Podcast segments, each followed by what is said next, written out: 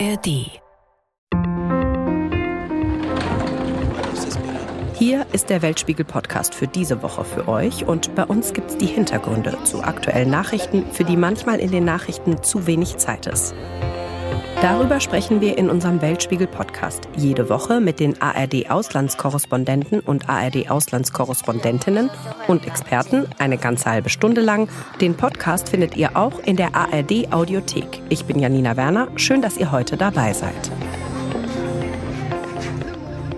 Am 14. Mai entscheidet sich, ob Recep Tayyip Erdogan, der Langzeitpräsident in der Türkei, an der Macht bleibt oder ob es zu einem politischen Wechsel kommt. Von Schicksalswahlen ist sogar die Rede. An diesem Tag wird auch ein neues Parlament gewählt. Insgesamt sind rund 60,7 Millionen Stimmberechtigte in der Türkei aufgefordert zu wählen und dazu kommen aber auch noch 3,4 Millionen stimmberechtigte Türkinnen und Türken im Ausland. Kemal Kılıçdaroğlu ist der Gegenkandidat und er hat sich als Präsidentschaftskandidat von einem Bündnis aus sechs Parteien aufstellen lassen. Welche Chancen hat er überhaupt und wie läuft der Wahlkampf gerade in der Türkei? Das ist unser Thema heute. Katharina Willinger im Studio Istanbul ordnet uns das ein, was in der Türkei gerade passiert und los ist. Eren Güvercin ist freier Journalist und er erklärt uns, wie entscheidend eigentlich die Wählerstimmen von Deutsch-Türkinnen und Türken sein können. Hallo Katharina. Hallo Janina. Sag mal, wie ist denn gerade so die Stimmung im Land und was sagen aktuelle Umfragen auch?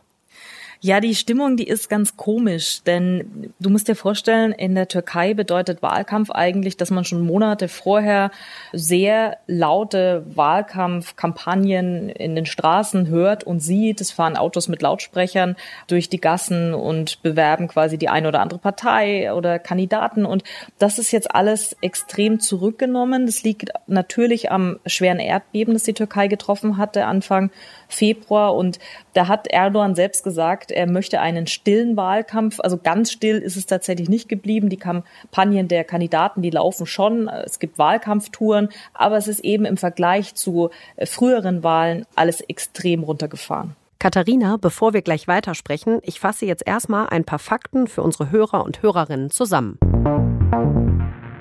Recep Tayyip Erdogan regiert seit 20 Jahren in der Türkei und seit dem Putschversuch 2016, als Teile des Militärs gegen die Regierung von Präsident Erdogan versuchten zu putschen, hat er immer weiter seine Macht ausgebaut und den Staat umgebaut.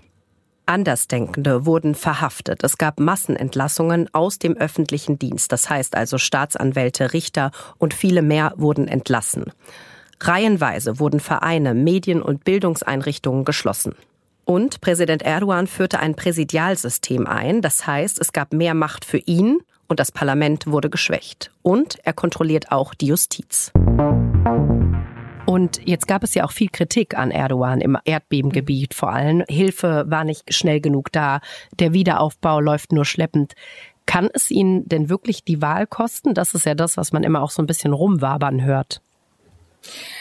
Also das ist ganz schwierig zu sagen, weil es gibt natürlich keine Umfragen, die nochmal gezielt irgendwie bei Leuten nachgeforscht haben, die vom Erdbeben getroffen wurden. Das liegt ja auch daran, dass die jetzt im ganzen Land äh, verstreut sind. Also viele Leute haben ja ihre Städte komplett verlassen, sind jetzt bei Verwandten untergekommen oder in Zeltstätten oder anderswo haben sie Zuflucht gefunden. Aber es gibt natürlich eine Art von Wahrnehmung, die wir auch in den letzten Wochen, Monaten immer wieder hatten und auch andere Kolleginnen und Kollegen, dass wenn man mit den Leuten vor Ort spricht, die Wut nach wie vor sehr, sehr groß ist.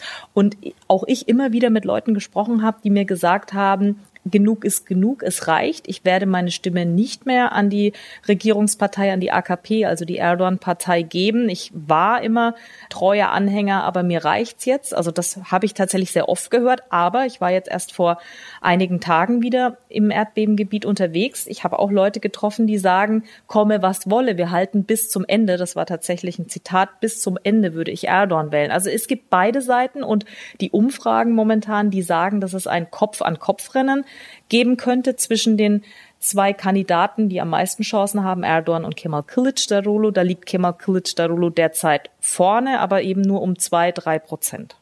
Und sag mal, weißt du, wie in den Erdbebengebieten überhaupt gewählt werden kann? Das ist eigentlich relativ verwunderlich vermutlich für uns in Deutschland, aber eigentlich relativ simpel. Äh, sie halten die Wahl tatsächlich genauso ab, wie sie auch vorgesehen war, nur sie weichen auf andere Standorte zum Teil aus. Das ist für, finde ich, viele Menschen eine schwierige Reise dorthin. Das heißt, wenn du wählen willst, musst du tatsächlich in deine alte Stadt fahren um dort zu wählen. Du hattest die Möglichkeit, bis, äh, ich glaube, Mitte, Ende März, dich umzumelden an deinen neuen Wohnort, wenn du also quasi deine Stadt verlassen hast. Aber dann müsstest du für diesen Wahlbezirk wählen. Und viele sagen natürlich, wir wollen weiterhin in unserer alten Provinz, in unserer alten Stadt unsere Stimme abgeben, können das aber nur, weil es gibt keine Briefwahl in der Türkei, indem sie dorthin fahren. Und wir waren jetzt unterwegs in diesen Gebieten und da gibt es dann teilweise ähm, in Zeltstätten Wahlzelte, wo man wählen kann. Es gibt aber auch Schulen. Die Schulen sind sehr massiv gebaut, Gott sei Dank im Vergleich zu vielen anderen Gebäuden, die das Erdbeben unbeschadet überstanden haben. Und dann wird eben wie in Deutschland auch in, in den Schulen gewählt.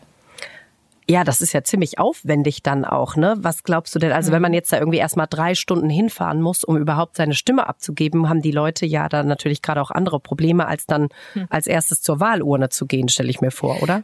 Sollte man sich so vorstellen, aber du musst wissen, die Türkei ist ein wahnsinnig politisiertes Volk also wirklich alle Menschen in der Türkei oder fast alle interessieren sich für Politik, denn Politik bestimmt ihr tägliches Leben, weil ähm, es geht ja um die Wirtschaft, um die extrem hohe Inflation. Es geht für andere um Meinungs- und Pressefreiheit, um freies Leben. Vielen ist die Türkei zu konservativ geworden. Das heißt, eigentlich haben die meisten Menschen einen ziemlich starken Grund, an die Wahlurne zu gehen, egal wie es ihnen geht und sei es eben das Erdbeben und die Wut, der Frust darüber, wie die Regierung damit umgegangen ist oder wie sie eben nicht damit umgegangen ist. Man muss auch wissen, dass die Parteien, die einzelnen, eine extreme Mobilisierung betreiben, was die Wählerstimmen angeht. Das heißt, die Opposition beispielsweise, aber das macht die Regierungspartei sicherlich auch, die stellen Busse am Wahltag selbst oder am Tag vorher, die die Menschen umsonst in ihren Wahlbezirk bringen und dann wieder zurückbringen. Das ist gar nichts Neues. Das gab es auch schon bei früheren Wahlen, dass zum Beispiel Studentinnen oder Studentenbusse angeboten wurden, umsonst, damit man sie eben in ihren eigentlichen Wohnort, wo sie registriert sind, bringt zum Wählen und dann wieder zurück ins Studentenwohnheim sozusagen bringt. Und das ist jetzt eben nochmal verstärkt worden für die Betroffenen des Erdbebens. Jetzt gab es sehr viele Prestigetermine, sag ich mal, für Präsident Erdogan. Er hat ein Gasfeld mhm. eingeweiht, das erste Elektroauto aus heimischer Produktion präsentiert. Aber er hat ja auch Termine abgesagt und da war irgendwie über seinen Gesundheitszustand auch, wird viel spekuliert. Was kannst du uns da sagen? Naja, also er ist ausgefallen mitten im Wahlkampf und dann haben natürlich viele Leute spekuliert, liegt das jetzt daran, dass es ihm ernsthaft schlecht geht? Hat er sich einfach nur übernommen durch die vielen Auftritte in den letzten Tagen und Wochen? Und ich glaube, letztendlich kann das nur der Leibarzt von ihm beurteilen. Es heißt ja offiziell, dass er eine Magen-Darm-Grippe, also einen Magen-Darm-Infekt hatte und ist eigentlich ja auch nur in Anführungszeichen zwei Tage ausgefallen, ist dann auch schon wieder aufgetreten und ich habe ihn die letzten Tage beobachtet er schaut ein bisschen geschwächt aus, ja, aber ich glaube, das würde uns allen so gehen, wenn es tatsächlich ein Magen-Darm-Infekt ist. Fakt ist, es ist kein so großes Thema in der Türkei. Warum? Weil ein Großteil der Medien sind regierungsnah. Die spekulieren nicht über den Gesundheitszustand des Präsidenten, wenn es ihnen denn nicht vorgegeben wird. Und der Teil der Medien, die unabhängig sind oder der Opposition nahestehen, die wollten das Thema anscheinend nicht so groß machen. Die wollten auch nicht in ein altes Muster verfallen, das Erdogan selbst mal an den Tag gelegt hatte vor vielen Jahren. Da hat er einen Gegenkandidaten, dem es gesundheitlich nicht gut ging, öffentlich quasi brüskiert und gesagt, er solle doch aufhören. Und das hat die Opposition nicht gemacht. Kemal Kılıçdaroğlu, sein Herausforderer beispielsweise, der hat ihm auf Twitter gute Besserungswünsche ausgesprochen. Jetzt sind ja auch sehr viele junge Erstwähler dabei, aber es gibt eine hohe Jugendarbeitslosigkeit, steigende mhm. Lebensmittelpreise, hohe Mieten, hohe Inflation in der Türkei. Wie kommt er denn bei den jungen Menschen an? Also die jungen Wähler, die sind unter anderem neben einigen anderen Wählergruppen so das Zünglein an der Waage. Und da ist die Tendenz, dass viele einen Neuanfang möchten, einen Wechsel möchten. Du musst dir ja vorstellen, die Erstwähler kennen eigentlich keine Türkei ohne Erdogan. Also Erdogan ist seit 20 Jahren an der Spitze des Landes, erst als Ministerpräsident, dann als Staatspräsident. Es gab unter ihm eine Verfassungsänderung, die das ganze Land geprägt hat, die Justiz geprägt hat und jetzt vor allen Dingen in den letzten Jahren auch die Wirtschaft massiv tangiert hat. Denn äh, durch diesen Abbau des Rechtsstaats beispielsweise hat ja die Türkei auch viele ausländische Investoren verloren. Die Währung ist in den Keller gekracht und zwar massiv massiv. Und ich höre immer wieder, wir machen ja seit vielen Wochen so Meinungsumfragen, also man nennt das ja im Fernsehen Vox Pops, man geht auf die Straße und befragt die Leute, wen sie denn wählen würden, sind sie zufrieden oder nicht. Und da hören wir vor allen Dingen von jungen Leuten oft, dass sie eine Veränderung wollen und dass sie glauben, nach 20 Jahren ist jetzt aber auch mal gut. Aber es gibt ja auch einen Herausforderer, über den reden wir jetzt und da fasse ich euch auch noch mal ein paar Fakten zusammen. Kemal Kılıçdaroğlu ist 74 Jahre alt. Durch sein Alter hat er es etwas schwer, sich bei den jungen Menschen als Kandidat der Zukunft darzustellen und sich zu präsentieren. Aber vor kurzem hat er einen Erfolg gelandet. Und zwar hat er ein Video auf Twitter gepostet mit dem Wort Alevi, also auf Deutsch Alevit. Und in diesem Video bekennt er sich als Alevit und spricht über seinen Glauben. Das Video hat auf Twitter mittlerweile über 35 Millionen Aufrufe. Aleviten sind zwar eine Minderheit in der Türkei, aber sie gelten als die zweitgrößte Religionsgruppe im Land nach den sunnitischen Muslimen. Rund 14 Millionen Aleviten leben in der Türkei. Sie kämpfen seit Jahrzehnten um Anerkennung, denn sie werden bis heute immer noch diskriminiert und unterdrückt. Und in der Türkei hat noch nie ein bekennender Alevit ein hohes öffentliches Amt bekleidet. Katharina, ist dieses Video von Kelic Darolu jetzt sein Durchbruch oder wofür steht er noch? Also außer, dass er sich jetzt zu seiner Religion bekannt hat. Kemal Kılıçdaroğlu ist eine eher, würde ich sagen, für türkische Verhältnisse, also türkische Politikverhältnisse, nüchterne Person. Das liegt vielleicht auch so ein bisschen an seiner Biografie. Also er hat Rechnungswesen und Finanzen studiert, er hat für das Finanzministerium gearbeitet, hat dann in den 90ern die türkische Sozialkasse geleitet, also ein Mann der Zahlen. Und so hat er sich auch oft präsentiert, nüchtern, sachlich, zurückgenommen. Und man hört auch immer wieder, und ich habe das auch schon gesagt, auch ein bisschen langweilig. Ja, viele Türkinnen und Türken sagen aber, sie sehen sich nach Langeweile. Sie hatten jetzt mit Erdogan in den letzten Jahren vor allen Dingen zu viel Krisen erlebt, zu viel Spaltung im Land erlebt und sie freuen sich auf jemanden, der ruhigere und versöhnliche Töne anschlägt und das tut er auf jeden Fall. Also im Wahlkampf hat er immer damit versucht zu punkten. Er hat versprochen, dass er egal für wen, welcher Ethnie die Menschen zugehören, welcher Religion sie zugehören, welchem Geschlecht, dass er für alle Demokratie schaffen will, dass er ein Zurück vor allen Dingen zur Demokratie, ein Weg von der Spaltung hin zum Frieden im Land. Also da spricht er gerade auch den Kurdenkonflikt an, den ja die Regierung in den letzten Jahren auch immer weiter verschärft hat. Und das ist das, mit dem er punkten will. Und dann natürlich auch die Wirtschaft. Also da macht er auch große Versprechen, ob er die dann am Ende halten kann. Das weiß ich nicht, weil es steht natürlich fest, dass er die Türkei in einem relativ schlechten Zustand übernehmen würde, falls er denn gewinnt. Was würde es denn bedeuten, wenn er jetzt regieren würde für die Beziehung zu Deutschland und Europa? Kannst du das so ein bisschen einschätzen? Also ich denke, dass viele innerhalb Europas sich natürlich erstmal erhoffen, dass die Türkei weggeht von dieser extrem oft feindseligen Rhetorik, die man in den letzten Jahren ja erlebt hat. Erdogan war ja ein oder ist ein Politiker, der ja dadurch, dass er Feindbilder schafft, auch versucht, Stimmen zu generieren im Land. Er nutzt also immer die Außenpolitik für innenpolitische Zwecke. Und da ist sicherlich die Hoffnung vieler europäischer Politiker, dass das mit jemandem wie Kılıç Darolo an der Spitze etwas ruhiger werden könnte. Aber ich glaube, es ist gleichzeitig auch die Befürchtung, dass man die Regierung, also immer im Konjunktiv gesprochen, sollte Kılıçdaroğlu Präsident werden, nicht so gut einschätzen kann, denn Kılıçdaroğlu vereint ein riesiges Bündnis hinter sich. Also es ist ein Bündnis aus sechs verschiedenen Parteien, die ihn unterstützen.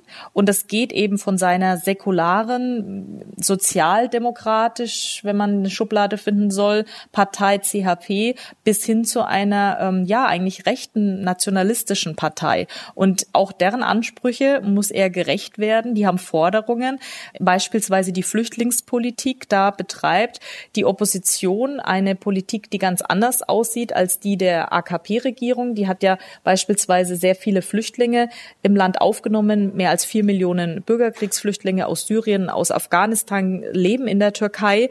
Und dann gibt es dieses, da werden sich alle Zuhörerinnen und Zuhörer dran erinnern, sogenannte Flüchtlingsabkommen mit der EU.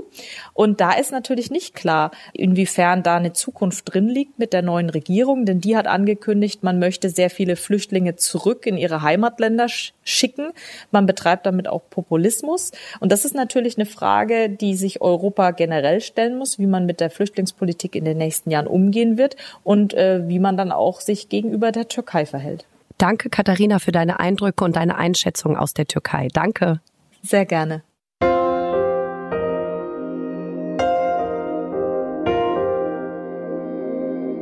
Rund 1,5 Millionen Deutsch, Türken und Türkinnen können ihre Stimme abgeben und mitbestimmen, wer am 14. Mai das Rennen macht.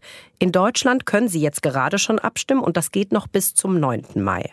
Erin Güvercin ist freier Journalist und Mitbegründer der Alhambra Gesellschaft. Das ist ein Zusammenschluss von liberalen Musliminnen und Muslimen, die sich für einen europäischen Islam einsetzen. Und über die Bedeutung der Deutsch-Türken und ihre Stimmen sprechen wir jetzt. Hallo, Herr Güvercin. Hallo, Frau Werner. Wie entscheidend sind denn die Stimmen der Deutsch-Türken? Weil rund 1,5 Millionen können ja hier abstimmen. Wie wichtig sind die für die Türkei-Wahl? Bei dieser Wahl besonders wichtig, weil wenn wir uns die Umfrageergebnisse in der Türkei uns anschauen in den letzten Wochen, ist die Opposition nach vielen Umfragen leicht vorne, also ist ein äh, Kopf-an-Kopf-Rennen. Erdogan ist äh, besonders unter Druck, steht mit dem Rücken zur Wand und deswegen hat er auch sehr, sehr frühzeitig angefangen, seinen Wahlkampf auch in Europa, vor allem halt in Deutschland zu führen, weil hier, wie gesagt, 1,5 Millionen Wahlberechtigte türkische Staatsangehörige leben und bei einem zu erwartenden knappen Ergebnis ist jede Stimme wichtig, insbesondere die der türkischen Staatsangehörigen hier in Deutschland. Bei der letzten Wahl, die war ja 2018, haben rund 65 Prozent in Deutschland für Erdogan gestimmt und das war ja damals auch mehr als im eigenen Land. Wie kommt das? Warum hat er damals hier so viele Anhänger gehabt und ist es jetzt immer noch so? Wir müssen erstmal die Zahl auch richtig einordnen. Also Sie haben ja schon davon gesprochen, etwa 1,5 Millionen Wahlberechtigte gibt es. Die Wahlbeteiligung bei der letzten Wahl lag bei circa 50 Prozent. Und von diesen 50 Prozent der 1,5 Millionen Wahlberechtigten haben über 60 Prozent für Erdogan abgestimmt. Aber insgesamt leben natürlich in Deutschland auch türkeistämmige Menschen, die nicht wahlberechtigt sind, circa 2,8 Millionen. Also nur um mal die Relation zu sehen. Aber nichtdestotrotz ist die Zustimmung für Erdogan in Deutschland, aber auch in anderen europäischen Ländern wie Belgien, Niederlande, Frankreich, Österreich weitaus höher als in der Türkei. Das hat ganz unterschiedliche Gründe. Einerseits hat es Erdogan geschafft, während seiner Regierungszeit eine sehr, sehr aktive Diaspora-Politik zu führen. Die Regierungen davor haben sich nicht großartig um ihre Staatsangehörigen in Deutschland und anderen europäischen Ländern gekümmert. Erdogan hat das auf die Agenda gesetzt. Er hat zum Beispiel Yurtische Türklerbaschkanlığı gegründet. Das ist sozusagen das Amt für Auslandstürken in Anführungsstrichen. Versucht dort über eine sehr aktive Diaspora-Politik in die türkische Community, vor allem in Deutschland, einzuwirken, sie nach seinen Vorstellungen zu formen und natürlich auf eine bestimmte Art und Weise auf eine ideologische Linie zu bekommen. Also äh, kurz gefasst, er hat sich um seine Staatsangehörigen, um die türkische Community in Deutschland gekümmert. Das natürlich auf eine Art und Weise, die vielen äh, Menschen natürlich auch missfällt, aus guten Gründen. Aber er hat sie ernst genommen und er hat ihnen vor allem auch das Gefühl vermittelt, ich kümmere mich um euch, ich nehme eure Sorgen ernst und wenn ihr Probleme habt, dann stehe ich da. Ich bin euer Fürsprecher. Und das kommt in Teilen der türkischen Community in Deutschland anscheinend, wie man an den Wahlergebnissen erkennt, sehr gut an. Und ein anderer Aspekt ist natürlich, dass da auch Diskriminierungserfahrungen auf eine sehr propagandistische Art und Weise für seine eigene politische Agenda instrumentalisiert. Gerade so in den letzten zehn Jahren merken wir, ähm, dass auch junge türkeistämmige Menschen, die hier geboren, hier aufgewachsen sind, hier sozialisiert sind, eigentlich äh, hier beheimatet sind, dass unter ihnen so eine neue Form des Nationalismus sich entwickelt und sie auch auf AKP-Linie sind. Das merken wir auch zum Beispiel, wenn wir den aktuellen Wahlkampf in Deutschland der AKP genauer betrachten und verfolgen, sehen wir, dass besonders viele junge Menschen sich in diesem Wahlkampf engagieren. Und das ist, glaube ich, eine ein, ein Phänomen, mit dem wir uns als deutsche Gesellschaft und vor allem auch die deutsche Politik sich intensiver befassen muss. Und wir müssen uns die Frage stellen, warum ein Autokrat wie Erdogan es schafft, aus Ankara heraus so viel Einfluss zu nehmen in die türkische Community in Deutschland und wir dem nichts entgegenzusetzen haben. Diese selbstkritische Frage müssen wir uns alle stellen. Wie nutzt er denn diese Diskriminierungserfahrung? Können Sie da so ein Beispiel vielleicht sagen? Also ganz praktisch, also wenn es äh, um Gedenkveranstaltungen nach Hanau ging, da war das türkische Konsulat in Frankfurt sofort vor Ort. Etliche AKP-Abgeordnete sind sofort dorthin gereist und, und haben Demonstrationen organisiert und versuchen natürlich solche, ja, schrecklichen Anschläge auf ihre Art und Weise auszuschlachten. Und wenn wir die türkischen Medien verfolgen und auch die äh, Äußerungen von Erdogan, wenn es um Deutschland geht, dann sehen wir, dass ein Bild kreiert wird von einem Deutschland, die die Türken oder sogar noch weiter gefasst, die Muslime nie anerkennen werden. Seine Einflussnahme geht so weit, dass er den Leuten eintrichtert, ihr könnt euch noch so integrieren, ihr könnt euch noch so anpassen, ihr werdet nie Bürger erster Klasse werden. Deswegen seid stolz darauf, Türken zu sein, seid stolz darauf, Muslime zu sein. Und ich bin derjenige, der für euch dasteht und er schafft es dadurch natürlich natürlich auch so ein gewisses Ressentiment gegenüber der Gesellschaft, in denen türkeistämmige Menschen leben, groß geworden sind, entwickeln. Und das ist, glaube ich, hat auf langfristig gesehen hat auch Auswirkungen auf das gesellschaftliche Zusammenleben bei uns hier in Deutschland. Wie ist denn gerade so die Stimmung in der deutsch-türkischen Community? Ja, also es gibt natürlich äh, auch, auch immer stärkere oppositionelle Stimmen und, und sehr viele Kritiker auch. Aber ich befürchte, dass ein wichtiger Faktor bei der Wahl in Deutschland ist die Mobilisation. Wer wird mehr mobilisieren? Und äh, wenn wir uns jetzt die letzten Tage beobachten, seit letzte Woche Donnerstag dürfen ja die türkischen Wahlberechtigten in den Generalkonsulaten abstimmen. Die UID, das ist die AKP-Lobbyorganisation, die hat sehr lange einen Wahlkampf geführt. Es waren über 120 AKP-Abgeordnete in Deutschland seit September 2022, also seit über einem halben Jahr, läuft hier ein sehr intensiver Wahlkampf. Und die UID konzentriert sich jetzt darauf, die Menschen zu den Wahlurnen zu bringen. Sie chartern hunderte Busse und dieser Mobilisierungsfaktor wird dazu eher führen, dass, weil die UID finanziell strukturell viel, viel besser organisiert ist, glaube ich eher, dass die AKP wieder relativ gut abschneiden wird hier in Deutschland. Jetzt haben Sie gerade vom Wahlkampf gesprochen, aber eigentlich gibt es ja auch ein Wahlkampfverbot von Politikern, die eben nicht aus der EU kommen. Und auch drei Monate vor Wahlen sind Auftritte auch gar nicht mehr erlaubt. Also gibt es jetzt gerade überhaupt so einen türkischen Wahlkampf in Deutschland oder hat er sich auch verändert und es sind jetzt nicht mehr die großen Hallen, die geführt werden, sondern es ist eher so in kleineren, im Verborgenen? Ja, in der Tat. Also laut der gesetzlichen Regelung müssen alle Wahlkampfveranstaltungen sechs Monate vor der Wahl angemeldet werden und ab drei Monate dürfen Amts- und Mandatsträger nicht mehr auftreten. Äh, die Realität ist aber leider eine ganz andere und ähm, die Frage ist, wollte die deutsche Öffentlichkeit oder vor allem auch die Politik das nicht wahrnehmen oder haben sie es nicht wahrgenommen? Das kann ich jetzt nicht beurteilen. Aber seit September 2022, also seit über einem halben Jahr, weit über einem halben Jahr, waren über 120 Amts- und Mandatsträger, also Abgeordnete, Minister und Bürgermeister der AKP in ganz Deutschland unterwegs. Sie haben Moscheen abgeklappert, sie haben Kulturvereine abgeklappert, sie haben Unternehmerverbände besucht, sie waren massiv präsent und haben Wahlkampf geführt.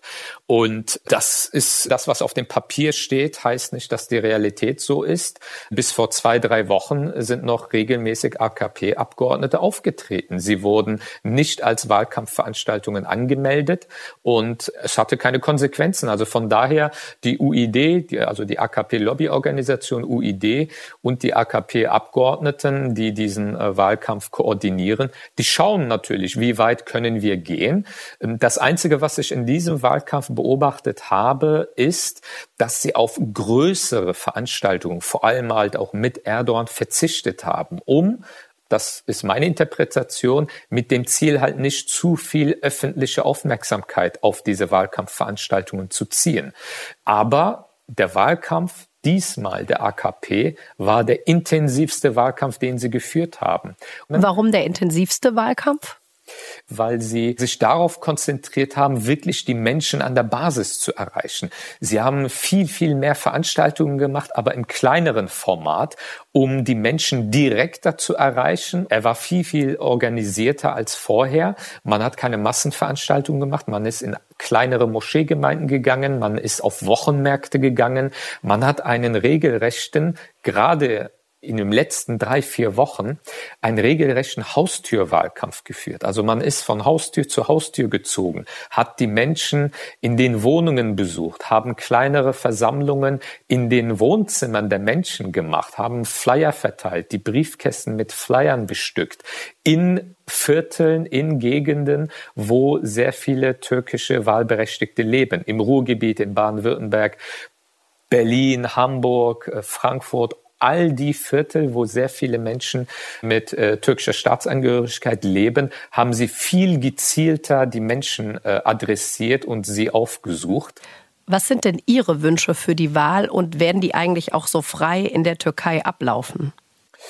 Das ist die große Frage. Also der Innenminister hat vor einigen Tagen, das ist eine sehr einflussreiche Figur, nach Erdogan zum Beispiel gesagt, dass die Wahlen am 14. Mai, wenn die Opposition gewinnt, ein Putschversuch des Westens ist. Also es gibt jetzt schon von der AKP-Seite Versuche sozusagen, die Legitimität der Wahl, wenn sie natürlich verlieren. Wenn sie gewinnen, ist alles okay natürlich. Wenn sie verlieren, deuten sie schon an, dass sie die Legitimität der Wahl anfechten könnten. Also von der AKP kann man alles erwarten, von Erdogan kann man alles erwarten. Und gerade jetzt so in den letzten Tagen vor der Wahl wird es noch sehr, sehr heiß hergehen in der Türkei. Es wird sehr viele Provokationen geben. Nichtsdestotrotz bin ich positiv optimistisch, weil vor allem die jungen Wähler, es gibt äh, sehr, sehr viele Erstwähler, äh, junge Menschen, die jetzt Anfang Mitte 20 sind, sie kennen nur Erdogan und Erdogans AKP. Sie sind mit ihm groß geworden und da ist die Frustration sehr, sehr groß. Ich glaube schon, dass die demokratische Zivilgesellschaft in der Türkei stark genug ist, sich Versuche seitens Erdogans, die Legitimität der Wahlen in Frage zu stellen, entgegenstellen werden. Ich glaube, wichtig wird sein, dass es ein klares Ergebnis gibt und idealerweise im ersten Wahlgang schon die Opposition gewinnt. Wenn das im ersten Wahlgang nicht der Fall sein sollte und ein zweiter Wahlgang notwendig sein sollte, könnte die Situation in der Türkei sich leider noch destabilisieren, weil wie gesagt, Erdogan, der tiefe Staat, auch mafiöse Strukturen, die sehr eng mit dem AKP-Regime sind, die werden alles versuchen, um ihre Macht nicht zu verlieren. Danke, Herr Güvercin, dass Sie uns nochmal eingeordnet haben, wie wichtig die Stimmen von Deutsch-Türken und Türkinnen für die Wahl am 14. Mai sind. Vielen Dank. Das war auch schon wieder der Weltspiegel Podcast. Wenn er euch gefallen hat, abonniert uns gerne, lasst uns gerne ein Sternchen bei der Bewertung da, da freuen wir uns immer sehr drüber. Ihr findet den Podcast auch in der ARD Audiothek. Wenn ihr Themen habt, die wir unbedingt mal machen sollten oder auch Kritik, Anregungen, schreibt uns gerne. Das könnt ihr einmal machen bei Instagram, Facebook oder YouTube. Da könnt ihr einfach in die Kommentare schreiben oder uns eine Mail schicken an weltspiegel.digital.ard.de. Ich bin Janina Werner. Redaktion diese Woche hatten Heribert Roth und Petra Schmidt-Wilting. Der Redaktionsschluss für diese Folge war Freitagnachmittag, der 5. Mai.